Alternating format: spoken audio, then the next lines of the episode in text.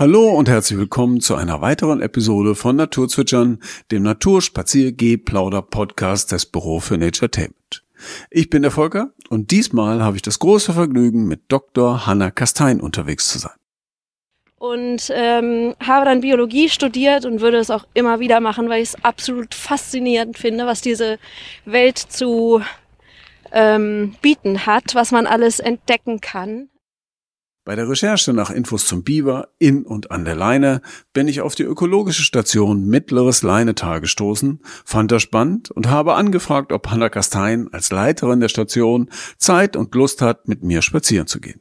Glücklicherweise hatte sie nichts dagegen und deswegen kann ich euch jetzt viel Spaß wünschen beim Naturzwitschern mit Dr. Hanna Kastein. Schönen guten Morgen, Frau Kastein. Guten Morgen. Wir haben es geschafft.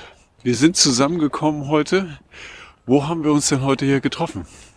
Wir befinden uns jetzt im Naturschutzgebiet Alte Leine in Laatzen. Wir sind mittendrin im Wassergewinnungsgelände von Enna City. Genau, auf dem Weg Wehrkamp. Okay. Und Sie hatten gerade eben auch noch was äh, zu regeln. Wir haben gerade noch jemanden getroffen. Wer war das denn? Genau, das war der Herr Wendt. Der ist ein äh, ganz bekannter Ornithologe. Der ist eigentlich jeden Tag unterwegs im Gebiet und ähm, wir arbeiten ab und zu mit ihm zusammen. Vom HVV Nabu Hannover ist er.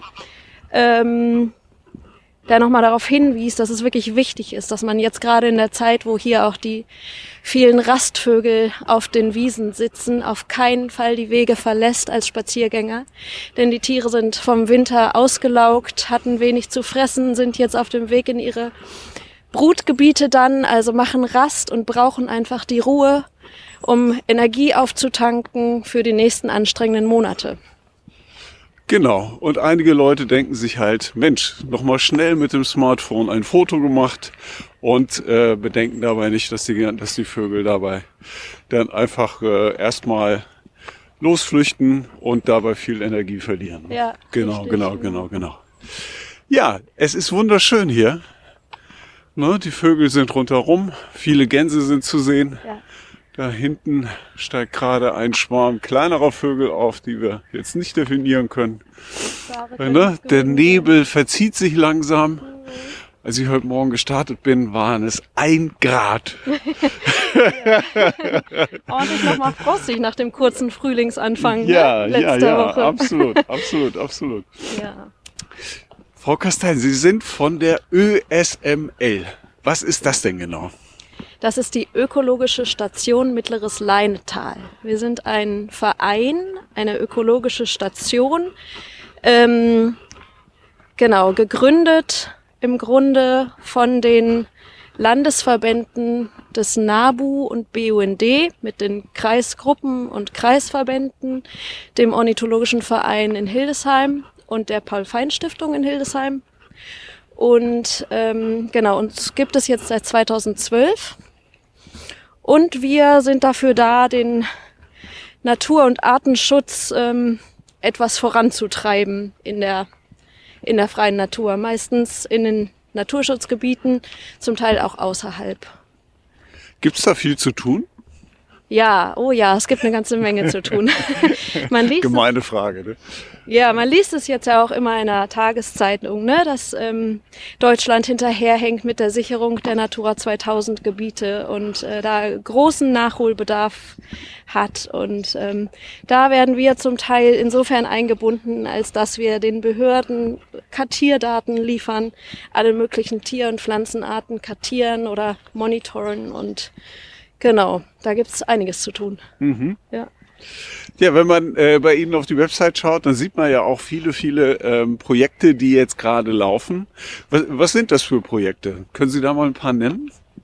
Genau, jetzt hat das Jahr ja gerade angefangen.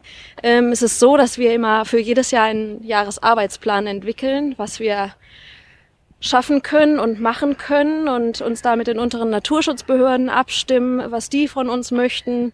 Genau, und dann, was unsere Arbeitskapazität noch hergibt. Ähm, Und da sind wir noch ähm, gerade in der Planungsphase, wobei es zum Teil auch schon losgegangen ist mit Projekten. Zum Beispiel sind wir gerade noch dabei, Laubfroschgewässer anzulegen. Dann werden ab und zu Hecken gepflegt, beziehungsweise diese schönen Teiche, die man hier sieht, ja. ähm, zum Teil von ähm, Gewächsen freigestellt, also von Bäumen freigestellt, damit sie für die Brut- und Rastvögel und auch Amphibien ähm, als Gewässer besser taugen. Mhm. Und ansonsten bereiten wir uns gerade auf die Projekte vor, die dann im Sommer kommen. Das sind ganz viele Kartierungen, Fledermauskartierungen. Ich bin gerade noch viel zum Biber unterwegs. Ähm, ja, das ist so eine kleine Auswahl. Ja. Ähm, viel zum Biber unterwegs. Was macht man denn da so? man schaut sich an, was der Biber treibt. Also der Biber ist ja in der Region Hannover sehr gut angekommen. Es gibt einige Reviere. Ähm, er ist verbreitet in der Leine, er ist verbreitet in den Nebengewässern. Ähm, naja, und die Population wächst und ähm, er, er schafft ja, er gestaltet ja Landschaft. Er ist ja ein Landschaftsgestalter und ähm, genau, man hat dann häufiger mal einen überschwemmten Acker oder ähm, eine Straße, die gefährdet ist oder sowas. Und da werden wir dann auch, kommen wir dann dazu und ähm, ja, beurteilen das so ein Stück weit. Ne? Ja, also wir ja. treffen uns zum Beispiel mit dem Unterhaltungsverband, Gewässerunterhaltungsverband und ähm, besprechen dann, was zu tun ist, was man machen kann, wir schauen selber, okay, wo kann der Biber vielleicht seinen Bau haben, dass wir ihn da auch. Da wird gerade ein Hund erzogen ja. nebenbei. Also kurz vorbeigehen. Moin. Und ähm, Genau, also unsere Aufgabe ist im Grunde beratend, präventiv tätig zu sein, ne? bevor es zu größeren Schäden in Anführungszeichen kommt, weil der Biber einfach so lebt, wie er nun mal lebt und damit ja. seine, seine Landschaft für sich passend macht, anpasst, ähm, genau, kann es auch zu Problemen kommen. Oder Landwirte sind sauer, weil ihr Acker überflutet ist, was man ja auch nachvollziehen kann. Ne? Aber dann müssen wir dazukommen oder kommen wir dazu und suchen nach Lösungen. Hm. Äh, wie viele Biber sind denn angekommen, sagen wir mal, in der Region Hannover? Gute Frage. Das könnte jetzt der Nabulatzen viel besser beantworten. Die machen so ganz nämlich, grob. die machen nämlich ähm, jährlich ähm, Kartierungen. Also in der Region Hannover, ich weiß es gerade nicht, wie viele Reviere es sind, aber mhm. ähm, in der Stadt Hannover sind es, glaube ich, sechs oder sieben mhm. momentan Reviere, die ausgewiesen sind. Ja, und hier ist im Grunde auch ganz viel los. Ne? Ja. Wie ich schon gesagt hatte, die, die Leine ist eigentlich relativ voll. Die Nebengewässer werden immer weiter besiedelt. Ähm, genau.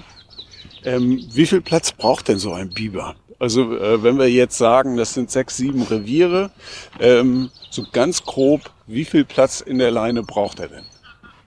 Also das kommt immer ganz drauf an, wie viele Gehölze am Rand wachsen. Mhm. Ne? Also mhm. wenn man jetzt ein Gewässer hat mit einem großen Gewässerrandstreifen, wo viel wächst, dann kann das Revier sich vielleicht über einen Kilometer, vielleicht anderthalb Kilometer erstrecken. Mhm. Vielleicht reichen auch schon mal 800 Meter Flussabschnitt, wenn okay. es wirklich ähm, viel Gehölze am, am Rand wachsen. Aber da das ja häufig gar nicht so ist und da häufig bei Gewässern auch ähm, landwirtschaftliche Flächen bis ans Gewässer ranreichen oder so, wo dann nicht viel zu holen ist, braucht der Biber dann viel mehr Platz, also viel mehr Flussabschnitt, ja, ja. um sich halt ernähren zu können. Genau. Okay. Und äh, wir haben dann zu befürchten, dass demnächst die Leine ähm, hoch aufgestaut wird und äh, dann wir vielleicht einen großen, großen Maschsee haben in der Leinemasch. Ja, genau. Nein. Nein, also die Leine bietet äh, ausreichend Platz, ähm, zumindest an den meisten Stellen. Natürlich gibt es dort auch immer wieder äh, Stellen, die, die sehr ungünstig sind, wo der Biber sich nach Möglichkeit nicht unbedingt genau dort seinen Bau ähm, bauen sollte oder, oder einen Damm bauen sollte. Ähm, aber im Großen und Ganzen ist die Leine nicht das Problem. Die Nebengewässer, die sind viel schlimmer, yeah, okay. weil die ja auch kleiner sind und ähm, häufig gar nicht so hohe Ufer haben oder so und keinen großen ähm, ja, Gewässerrandstreifen vorhanden ist. Und da kann es dann schon mal brenzlicher werden. Ja. Ähm, woran erkenne ich denn, dass ein Biber an der Leine aktiv ist? Das erkennt man gut an den Fraßspuren.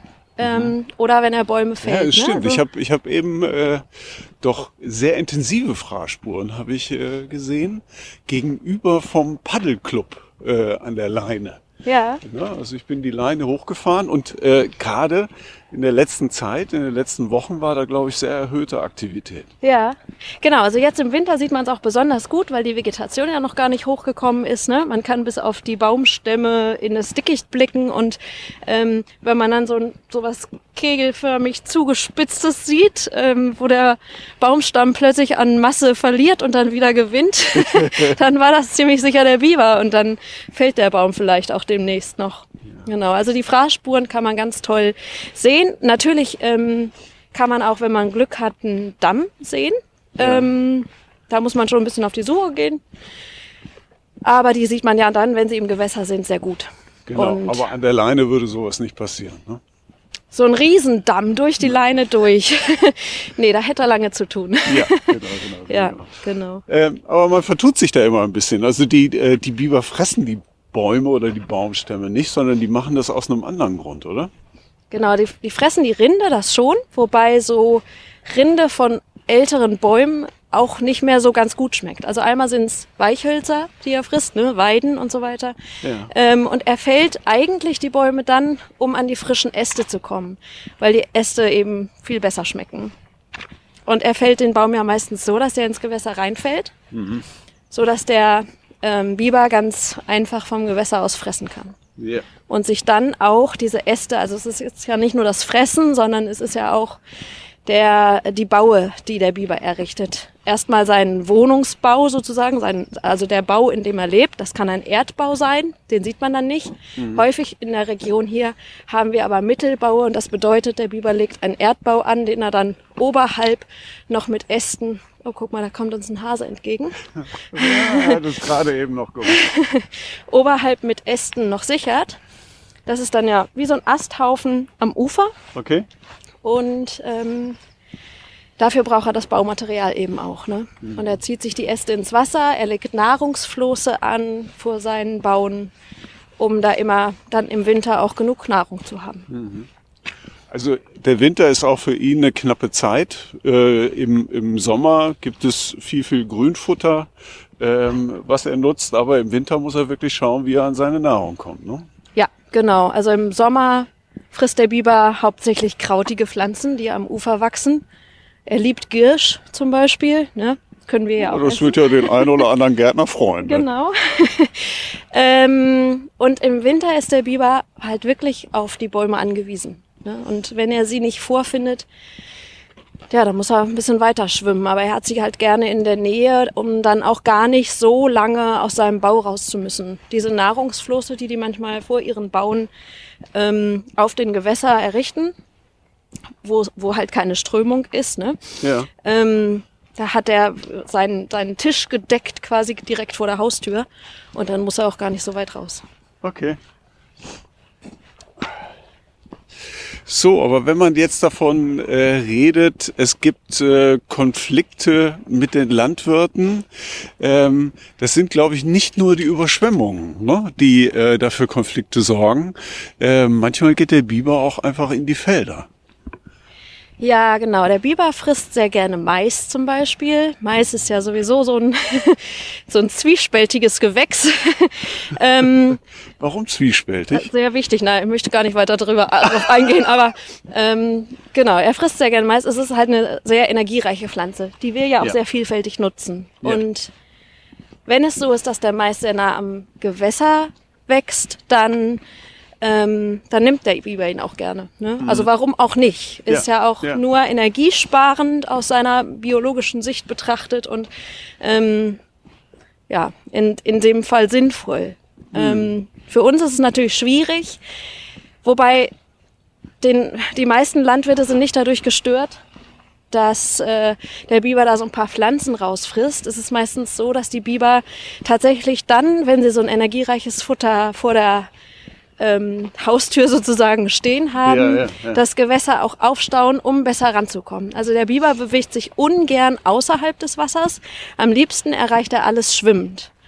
Außerhalb des Gewässers sind Biber etwas plump, können auch gar nicht so schnell laufen und ähm, haben Angst vor Feinden, Fraßfeinden. Ähm, und genau, müssen dann, wollen halt am liebsten im Gewässer bleiben. Und Ja.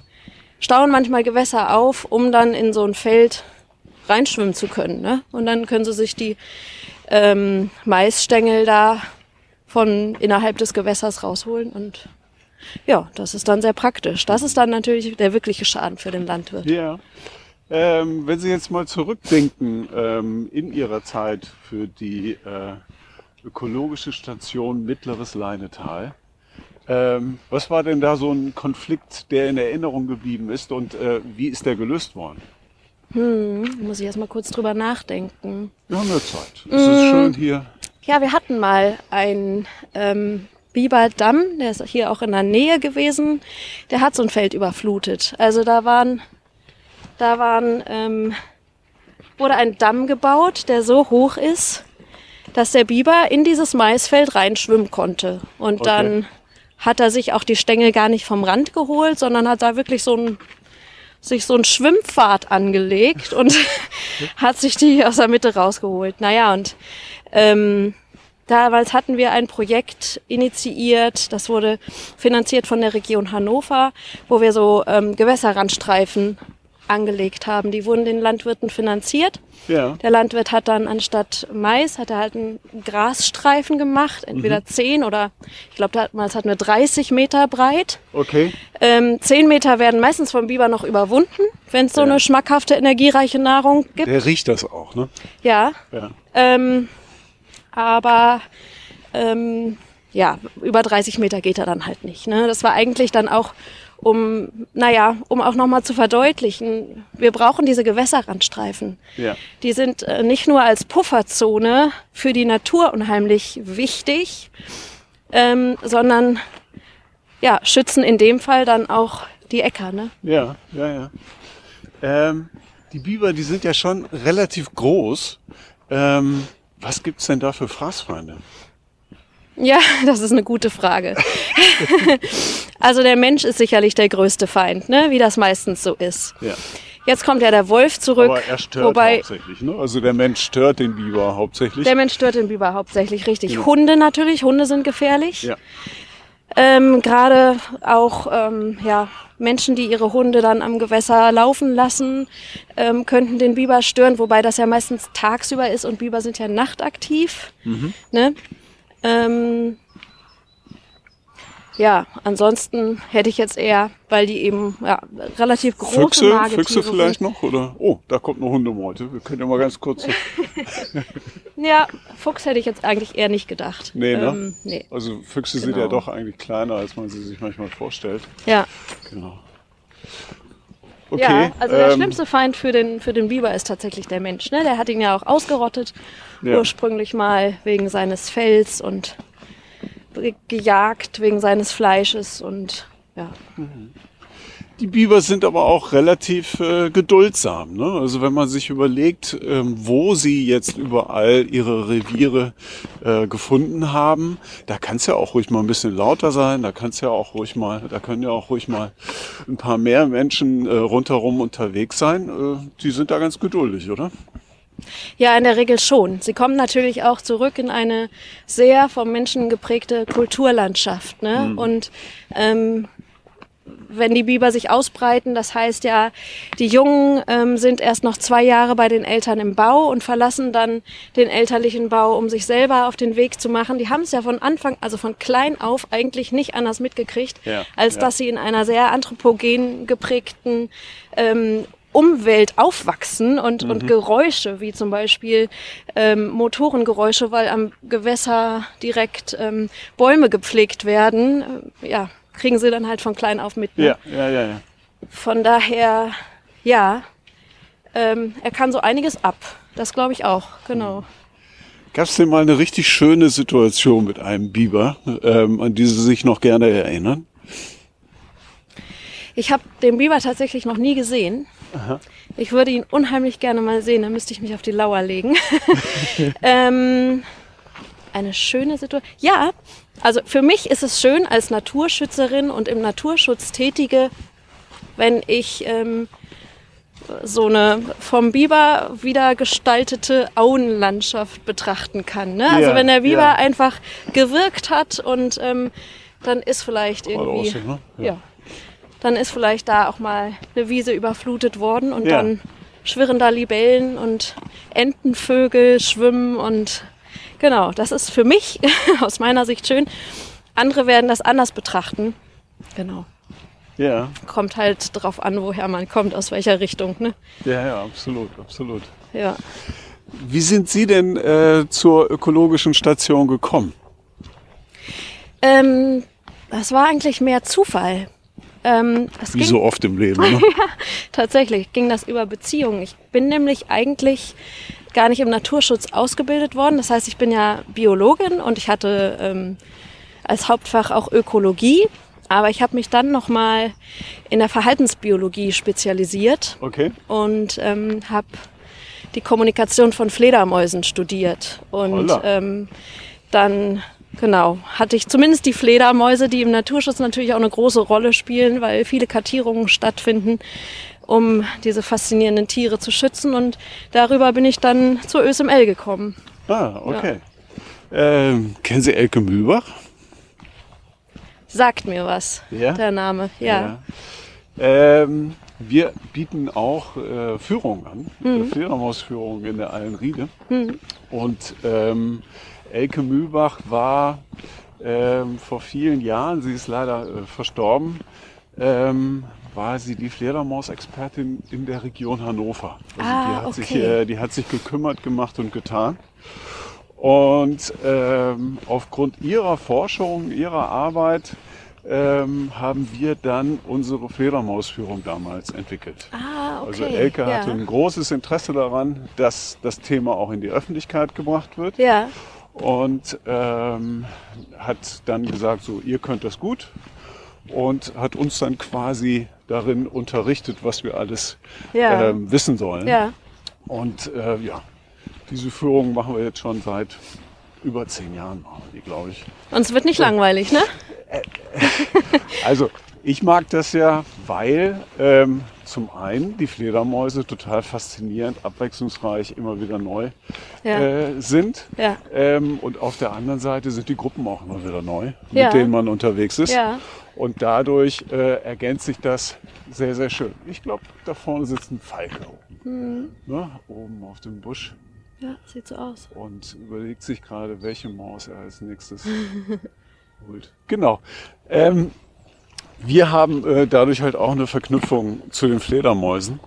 Ähm, und die äh, Kommunikation ähm, unter den Fledermäusen, ist das dann äh, das Sozialverhalten oder was haben Sie da erforscht? Genau, äh, ich habe zum Sozialverhalten geforscht, also nicht zur Echoortung, ähm, sondern tatsächlich die Soziallaute mir genauer angeguckt und da auch sehr speziell ähm, ja, die Fragestellung, Fragestellungen waren eigentlich, ähm, können die Fledermäuse einander an der Stimme erkennen? Das ja. war die eine Frage. Und die andere, ähm, ob sie ein, eine Art von Arousal, also ein, ein Affektstatus, ja, also ich bin aggressiv, ich bin stark aggressiv oder wenig aggressiv.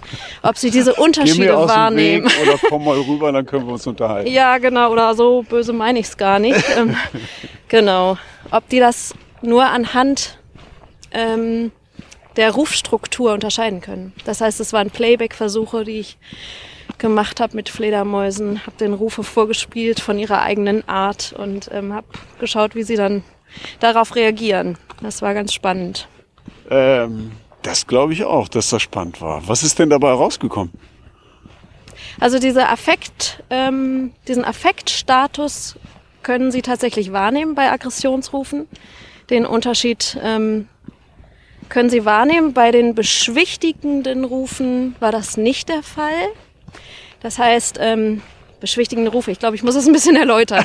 ähm, also äh, man Zeit, hat so ein, man hat so ein Verhaltensdisplay, dass ähm, eine Fledermaus auf eine andere zugeflogen kommt.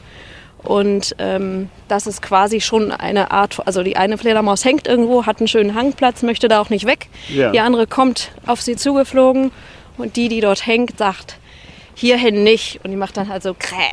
Ja, ja, okay. Und ähm, die, die auf sie zugeflogen kommt, die wendet ab und macht noch so einen beschwichtigenden Ruf, von wegen, hab's okay. nicht so gemeint, ich suche mir einen anderen Platz zum Hängen. Ja, ja, okay. So, das gibt's in stark aggressiv oder wenig aggressiv, mhm, ne? Mhm.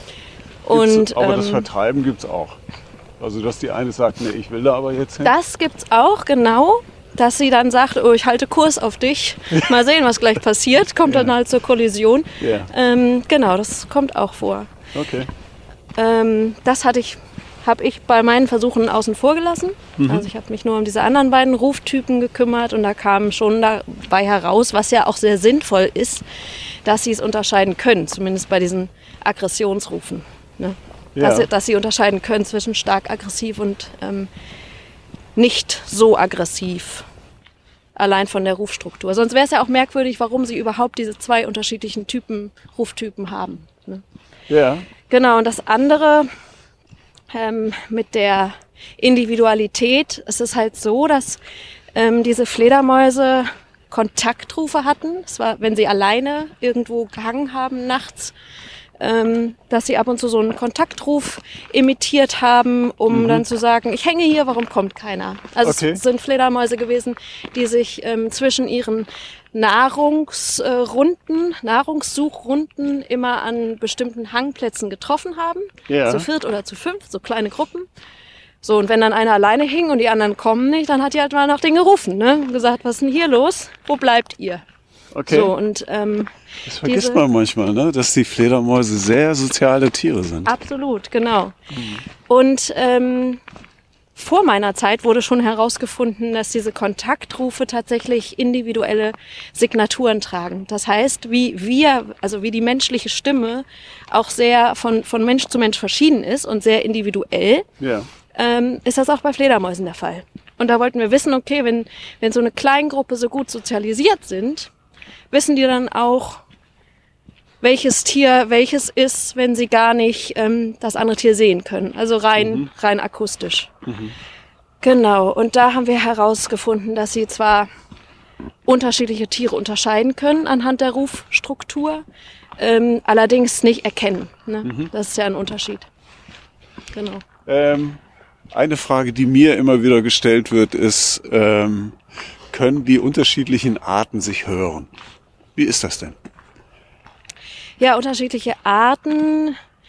Wenn sie fliegen, imitieren sie ja eigentlich hauptsächlich Echoortungsrufe. Sozialrufe kommen auch vor, aber okay. Echoortungsrufe. Mhm. Mhm. Ähm, und, und viele, also häufig ist es bei Fledermäusen so, dass sie in dem Frequenzbereich, in dem sie selber Rufe ausstoßen, sehr gut hören können.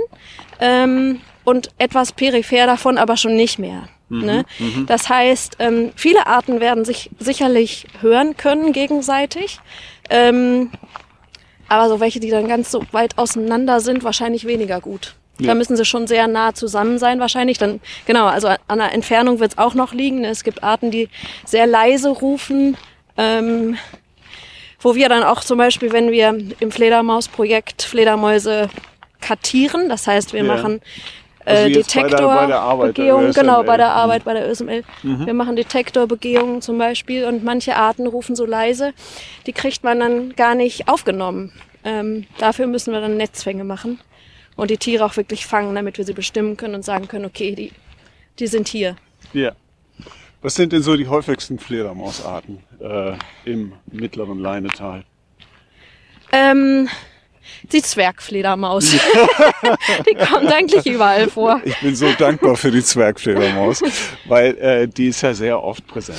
Ja, ja, ja, die ist wirklich sehr niedlich. Okay. Und dann haben wir hier natürlich auch Teichfledermäuse und Wasserfledermäuse. Yep. Ne? Ähm, Breitflügelfledermäuse gibt es häufig ja auch in Siedlungen. Mhm. Genau, das würde ich sagen, sind so die häufigsten. Irgendwelche Überraschungen? Ähm, auch mal Besucher, mit denen man nicht gerechnet hätte? Mm, nee, kann ich jetzt nicht sagen. Mm -mm. Und ähm, diese, diese Kartierungsarbeiten, die laufen das ganze Jahr oder sind die nur projektbezogen oder gibt es da eine Regelmäßigkeit? Ähm, die sind projektbezogen. Ne? Also das ist häufig so, dass äh, die Behörde sagt, oh, hier brauchen wir noch Daten aus dem Gebiet, geht da mal schauen. Und dann ähm, im Winter schlafen unsere Fledermäuse ja. Ja. Von daher sind wir beschränkt auf die Sommermonate. Das geht meistens so im April los und endet im September, spätestens Oktober, dass wir dann viel draußen und nachts unterwegs sind. Ja. Ja. Immer total faszinierend. Ne? Also ich finde das jedes Mal wieder faszinierend, wenn ich das sage. Unsere Fledermäuse schlafen im Winter. Ne? Aber dass es vielleicht in anderen Klimazonen auf dieser Erde nicht notwendig ist, diesen Winterschlaf zu suchen. Links, rechts? Genau. Äh, Ich würde eher sagen, wir gehen wieder Ja, können wir auch mal. Richtung. Ja? Ja, dann gehen wir in die Richtung. Ähm, Dass das genau. in anderen Klimazonen nicht notwendig ist, ähm, sondern dass da die Futterlage einfach so gut ist, dass der Winterschlaf nicht unbedingt notwendig ist. Und dass unsere Fledermäuse sich so spezialisiert haben. Finde ich jedes Mal wieder toll. Absolut. Ich habe damals nämlich, ähm, als ich noch an der Uni war, mit tropischen Fledermäusen gearbeitet. Mhm. In Indien war das der falsche indische Vampir. Und die kennen keinen Winterschlaf, ne? Die Ja. fressen Frösche, kleine Wirbeltiere, auch Insekten. Ähm, aber hauptsächlich sowas etwas Größeres. Genau, und die kennen das nicht. Und hier, die Fledermäuse sind natürlich, also im Winter gibt's hier einfach keine Nahrung. Es gibt Ja. keine Insekten. Und wir haben hier nur Fledermäuse, die Insekten fressen und auf diese Nahrung angewiesen sind. Und genau, wo die Insekten fehlen, gibt's auch keine Fledermäuse. Ähm, da musste ich vor einer Woche, musste ich da, glaube ich, dran denken, oder vor anderthalb Wochen, als wir diese sehr warmen Tage hatten.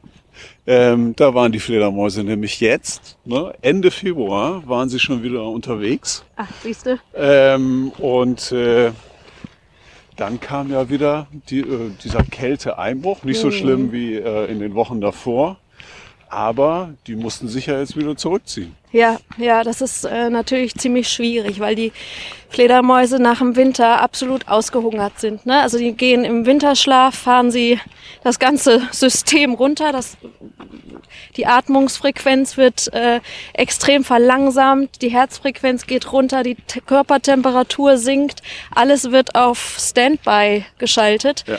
Ähm, und wenn sie dann aufwachen und ähm, da müssen sie sich eigentlich erstmal richtig voll fressen mit Insekten und wenn das dann noch nicht der Fall ist, weil es eben noch nicht so viel gibt, dann kann es schon haarig werden. Also wenn sie dann nochmal in diesen in so einen Torpor oder so einen Winterschlaf ähm, zurückgehen, dann ist die Frage, werden sie überhaupt noch mal wach? Ja. ja.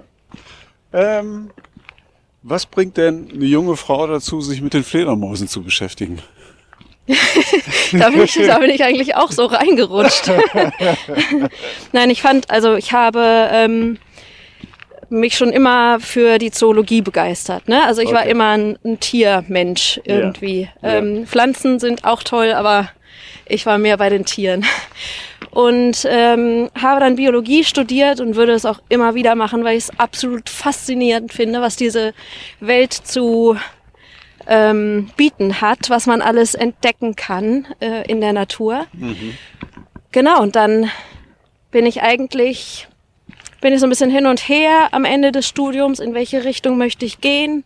Ich hatte immer die zwei großen ähm, Favoriten für mich, einmal der Naturschutz und einmal die Verhaltensbiologie. Also früher, als ich angefangen habe, Bio zu studieren, da dachte ich immer, okay, ich möchte eigentlich später in Afrika sitzen und Löwen beobachten. Äh, Ja. So das Klassische, ähm, was man dann vielleicht doch nicht unbedingt macht, wenn, wenn irgendwie auch nochmal Familie auf den Plan kommt. Ja. Genau. Ähm, aber da war ich dann so ein bisschen am Überlegen, in welche Richtung gehe ich. Und ich habe erst überlegt, internationalen Artenschutz. Und dann war ich aber doch bei, ähm, also habe ich Verhaltensbiologie zu Mausmakis gemacht. Und wieder was anderes, ne? Lemuren, Madagaskar. Ja, Ähm, Genau, und bin Und dann zu den da? Fledermäusen gerutscht. Das, Ja. Nee, ich war, ich war nicht auf Madagaskar. Okay, Nee. Die, also die die, Tiere. Mausmakis waren hier Okay. im Labor, genau. Und dann bin ich ähm, in die Fledermaus AG rüber gerutscht sozusagen. Aha. Ja. Genau. Ähm, das, ist dann, das ist dann so passiert. Also da äh, war einfach ein Forschungsgebiet frei. Richtig, da war eine, nach meinem Diplom war da eine Stelle frei Mhm. und ich dachte, ach, ist verbunden mit nochmal Auslandsaufenthalt. Oh, schau mal. Der Falke. Ganz nah. Wunderschön. Hat sich gerade eine Maus gekrallt oder so. Ja, und das Schöne ist, äh, als Sie gerade sagten, schau mal, ähm, ich habe ihn nicht gesehen, bis er losgeflattert ist. Ja. Ne, und er saß, er verschmilzt quasi jetzt wieder. Ne? Also jetzt ist er nochmal so 25 Meter vorgeflogen, sitzt jetzt wieder auf dem Zaunpfahl und denkt sich, ach Mensch, Lass jetzt genieße ich, Frühstück genau, hier. jetzt genieße ich meine, meine Maus. Und ähm, genau, er frisst jetzt. Wir können ihm ja ein bisschen Ruhe gönnen, Ja, bevor wir wir. da wieder wir. vorbeimarschieren. Von der der andere Seite Falke sitzt, glaube ich, auch noch oben am Der Busch. sitzt da noch, ne? Also wenn er nicht mit einer Krähe äh, den Platz Mhm. getauscht hat, das könnte es natürlich auch sein. Ich glaube, das hier ist ein Turmfalke, wenn mich nicht alles täuscht. Ja. Bin zwar nicht so gut darin, aber die erkenne ich noch. ja, aber er lässt sich wirklich, ne? Also das ist ja jetzt nicht weit, also die 25 Meter. Eben waren es drei, ne? Oder vier. Ja, ja, ja, genau. Er hat, er hat lange ausgehalten. Ja, Super. ja, toll. Genau. Ähm, also die Fledermäuse waren da, wollten erforscht werden. Genau. Und dann äh, haben sie gesagt, okay, das ist es, das mache ich. Jetzt hatten sie ja eben gesagt, dass ähm, die Arbeit bei der ökologischen äh, Station, das war auch irgendwie mit einem Zufall verbunden. Das war auch mit dem Zufall verbunden. Genau, ich habe, ähm, also man hat ja als Wissenschaftlerin immer so zwei Wege. Entweder man bleibt an der Uni und, und steuert irgendwann auf eine Professur zu. Und es wird aber immer mit ähm, weniger Möglichkeiten verbunden. Ne? Also da muss man ja wirklich Glück haben, um sowas zu erreichen. Oder ähm, man geht früh genug in die freie Wirtschaft. Ne? Aha. Herr Wendt ist wieder auf dem Weg zu, Ja, genau. äh, in unsere Richtung. Genau, man sieht den da vorne. Da fliegt er. Ja, jetzt haben wir Jetzt. nicht gestört. Sondern Ja, die Radfahrer. Fahrradfahrer die, bösen gestört. Radfahrer waren es. Genau, das geht nicht auf unsere Kappe. Richtig. ähm, genau, aber zu den Fledermäusen hatten Sie auch eine Doktorarbeit abgegeben, ne? glaube ich. Genau, oder? genau, Ja. das war dieses Kommunikationsthema. Genau. Ja, und dann, dann dachte ich, na ja, Artenschutz, äh, mein zweites Fable, ähm, vielleicht komme ich da irgendwie unter. Und dann habe ich von der Ökostation erfahren und mich beworben Ja, und bin dann hier gelandet. okay. Das war, wann? Wann war? Das war 2015. Okay. Ja. Ja, und seitdem wird gearbeitet und äh, es gibt viel zu tun. Das hatten wir ja eben schon ähm, einmal durchgesprochen. Ähm, was sind denn so die Ziele der ähm, ökologischen Station für die nächsten Jahre? Ja, also, ähm, naja, das große Ziel unserer Arbeit ist ja die Biodiversität an Pflanzen und Tieren zu stärken und nach Möglichkeit auch zu erweitern durch, durch unsere ähm, Aufgaben und unsere Arbeit, die wir machen. Genau, das ist eigentlich das größere Ziel. Wir wollen gerne wachsen, wir möchten gerne mehr Gebiete noch ähm, intensiver betreuen. Ich habe Ja. ja gesagt, wir sind im Landkreis Hildesheim auch tätig und ähm, sitzen ja hier, aber jetzt noch in Laatzen, ganz nah am Naturschutzgebiet und viele verbinden uns immer mit diesem Naturschutzgebiet, aber mit sonst keinem.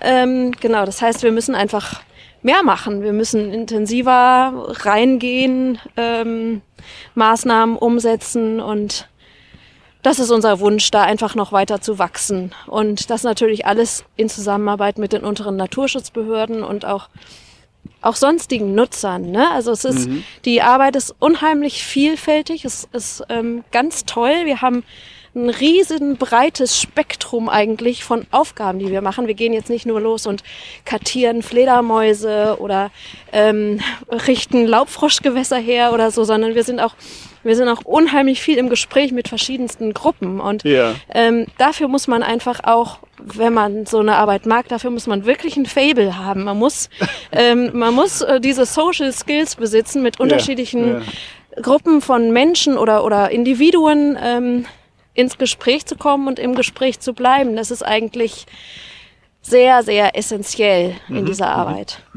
Denn ohne, ohne Landnutzer, ohne Pächter, Jäger, Landwirte läuft's nicht, ne? Also genau, deswegen braucht man diese äh, Kompetenzen auch. Ja, ja.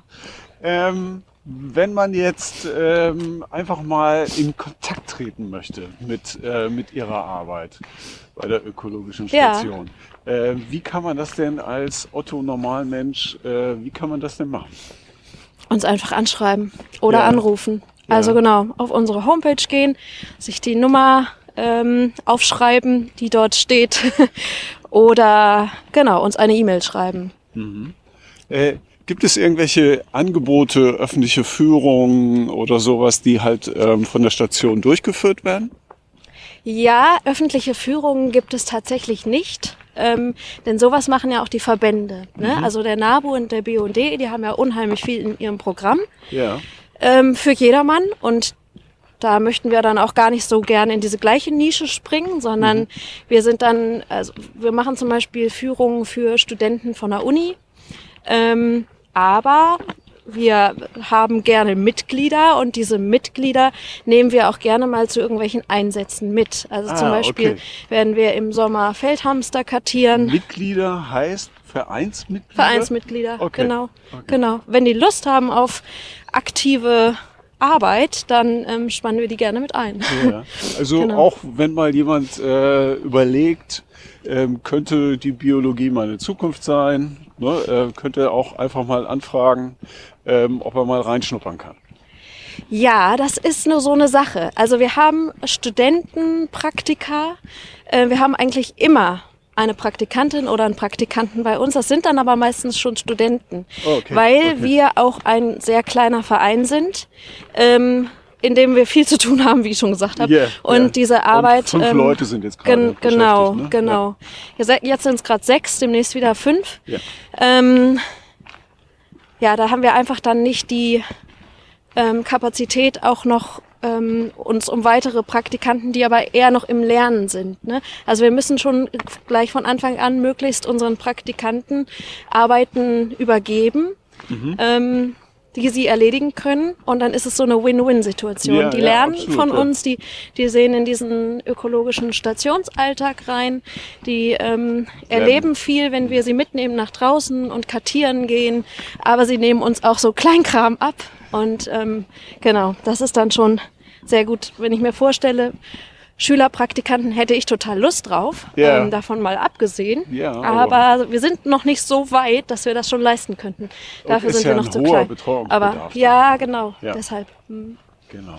Und man möchte seinen Praktikanten ja auch was bieten. Ne? Ja. Also man möchte ja, dass die rausgehen und sagen, gut, jetzt weiß ich, wie das da funktioniert. Und ich habe auch noch einiges gelernt, zum Beispiel, welche Libelle da vorne schwirrt oder so. Ne? Ja. Also dann, dann haben wir unser Ziel erreicht, da, dahingehend. Genau, aber äh, da sind ja dann auch äh, der NABO und der BUND, ne, äh, sind da ja auch aktiv. Genau. Ähm, und dort können halt sicherlich auch äh, Schulklassen, die ein äh, Interesse haben, äh, können da ja vielleicht auch mal Schnupperangebote wahrnehmen. Auf ne? jeden Fall. Da gibt's ähm, viele Angebote für Jugendliche und Kinder auch. Ähm, einfach die Natur zu erleben. Sowas machen wir nicht. Mhm. Ähm, genauso auch Biberführung. Ne? Biberführung gibt's auch vom NABU. Genau, der NABU Laatzen zum Beispiel ist da sehr ähm, gut ausgestattet und, und vorbereitet. Die machen Biberführungen schon seit x Jahren, neben diesem Biber-Monitoring ja auch, ähm, da einfach mal anfragen und dann, ja. genau. genau. Ähm, gibt es ein Naturerlebnis, von dem Sie einfach noch gerne, gerne immer wieder erzählen. ja. ähm, War ein leichter Themenwechsel gerade.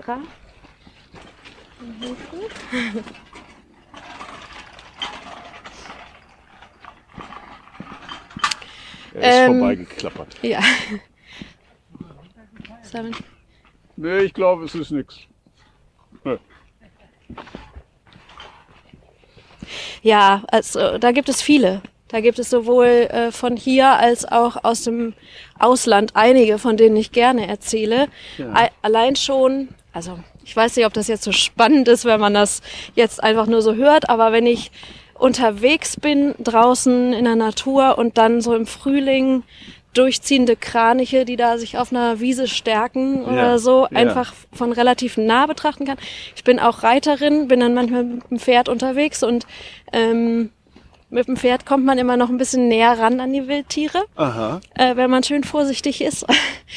Und äh, ja, sowas ist Die einfach nehmen- so die nehmen erfrischend. Das, die nehmen das Pferd dann als Wildtier wahr und, Und den Menschen bemerken nicht. den Menschen genau, eigentlich kaum. genau. Ja. Aha. Ähm, wo haben Sie denn die letzten Kraniche gesehen? Das war, das schon, nee, das war jetzt vor letzte Woche am Himmel.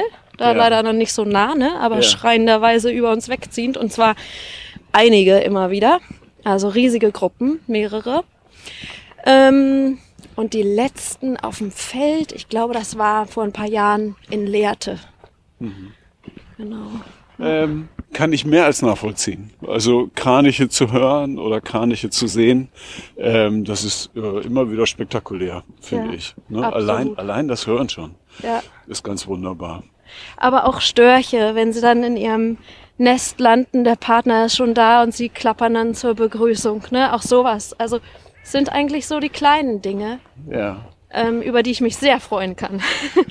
und über die ich dann auch stolz erzähle, wenn es auch sonst äh, auf äh, kein Interesse stößt oder eher weniger spektakulär ist. Ähm, Ja, was ja, heißt weniger, weniger spektakulär? Also ähm, mittlerweile sind ja die äh, Störche hier in der Leinemasch schon fast wieder viel gesehen. ja, Ähm, aber sie sind ja, weiß Gott, keine Selbstverständlichkeit. Ja, richtig, Ne, dass, genau. sie, dass sie hier sind. ja, Ähm, deswegen, ich würde da auch immer wieder von erzählen, wenn ich die, wenn ich die Störche gesehen ja, habe. ja. Sie haben mir aber auch ein bisschen leid, leid getan bei dem äh, Wintereinbruch.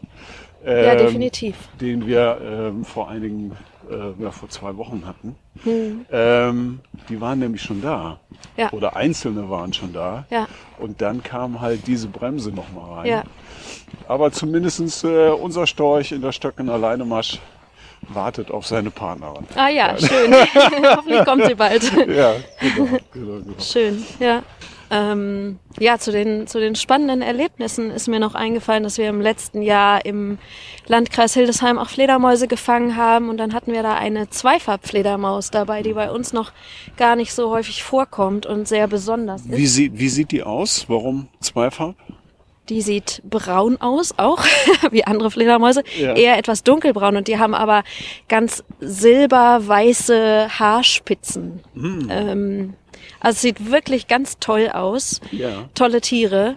Ähm, und die haben wir dann mit Netz gefangen und ähm, waren dabei, die aus dem Netz zu holen. Und die hat dann einen Ruf imitiert, den ich so auch noch nie ge gehört habe. Also es war ein Sozialruf. Die Sozialrufe sind ja immer ein bisschen tiefer frequent, so dass wir Menschen die auch gut hören können und laut und es war irgendwie so ein Krähen.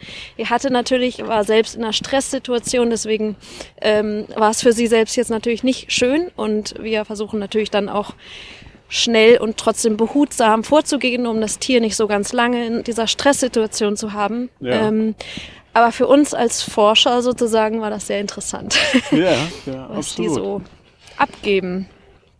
Ähm, was sagen Sie denn zu den Leuten, äh, die Fledermäuse nicht so ganz geheuer finden? Ja, den, den würde ich raten, mal in so ein Fledermauszentrum zu fahren. Bad Segeberg gibt es ja ähm, ein ganz tolles. Ich muss gestehen, dass ich da selber noch gar nicht war. Ich war da schon. Ah ja, und ist toll, ne? Es ist, äh, es ist total toll. Äh, eine Sache, die, die ich nie vergessen werde, ist halt, die haben da ja auch äh, tropische Fledermäuse Mhm. in einer äh, in einem äh, Gehege, in einer Voliere. Mhm. Ähm, bei denen wurde der Tag-Nacht-Rhythmus äh, umgewechselt. Ja, Also die sind ähm, tagsüber aktiv oder besser gesagt, bei denen wird vorgegaukelt, dass tagsüber Nacht ist. genau. Man kommt in den Raum rein, er ist komplett dunkel. Ja, Äh, die eigenen Augen gewöhnen sich langsam daran, ähm, halt auch zu sehen. Und dann sieht man äh, die Fledermäuse wirklich unterwegs zu ihren Futterstationen, ja, ähm, an den Früchten äh, und so weiter. ja, Und das ist natürlich allein schon ein tolles Erlebnis. ja, ja.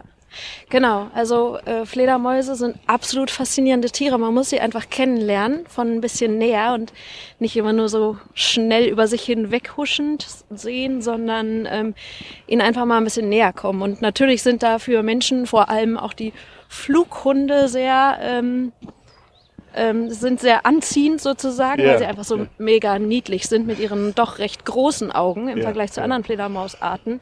Aber es sind ähm, absolut tolle Tiere, die dem Menschen nichts tun und ähm, die absolut schützenswert sind und sehr wichtig hm. für unsere ganze globale Menschheit. Ja. ja.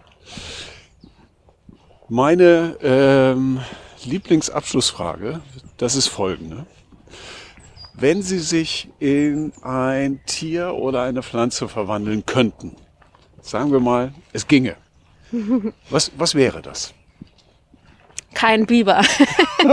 ähm, zu kalt, zu nass. Ja, und dann die gelben Zähne. Nein, ähm, ich glaube, das wäre ein Vogel tatsächlich.